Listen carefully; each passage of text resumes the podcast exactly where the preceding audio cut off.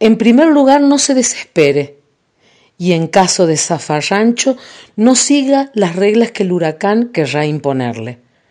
Refúgiese en la casa y asegure los postigos una vez que todos los suyos estén a salvo. Comparta el mate y la charla con los compañeros, los besos furtivos y las noches clandestinas con quien le asegure ternura.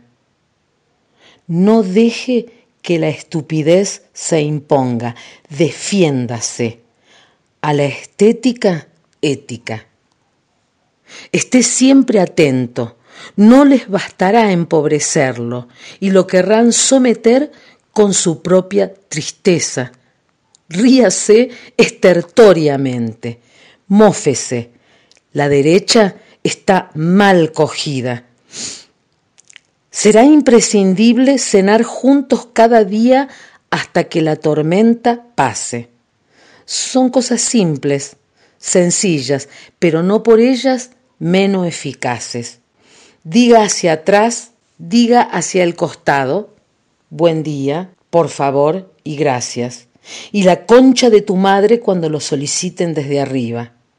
Tíreles con lo que tenga, pero nunca solo. Ellos saben cómo emboscarlo en la desprevenida soledad de una tarde. Recuerda que los artistas serán siempre nuestros. Y el olvido, y el olvido será feroz con la comparsa de impostores que los acompaña. Todo va a estar bien si me hace caso.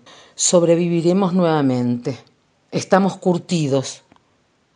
Cuidemos a los pibes que querrán podarlo. Solo es menester bien pertrecharse y no escatimarnos amabilidades.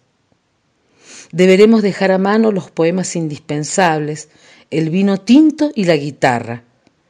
Sonreírles a nuestros viejos como vacunas contra la angustia diaria. Ser piadoso con los amigos, no confundir a los ingenuos con los traidores y aún con estos tener el perdón fácil para cuando vuelvan con las ilusiones forreadas. Aquí nadie sobra. Y eso sí, ser perseverantes y tenaces, escribir religiosamente todos los días, todas las tardes, todas las noches, aún sostenidos en terquedades si la fe se desmorona. En eso no habrá tregua para nadie. La poesía le duele a estos hijos de Yuta. El texto que, recién leí, como les dije, es de Pacurondo. Y mm, como eh, se va a subir, ¿no es cierto?, al podcast esto, quería contarles quién es Pacurondo para quien no sepa.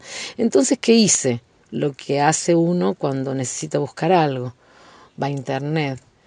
¿Qué dice internet de Paco Urondo? Dice que nació en 1930 en Santa Fe. Dice que era guerrillero Después dice que era poeta, periodista, escritor, pero primero dice que era guerrillero. Eh, siempre, ¿no? Eh, todo, recordemos con esto que toda información debe ver de, dónde viene siempre, de dónde estamos siendo informados.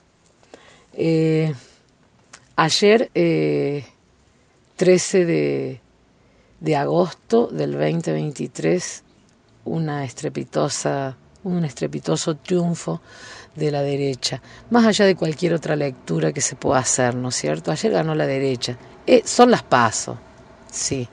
Tenemos dos meses para ponernos los pantalones largos, la mini, ir a votar de nuevo en defensa propia, como sabemos decir. Un abrazo. Hasta la próxima, todos, todas y todes.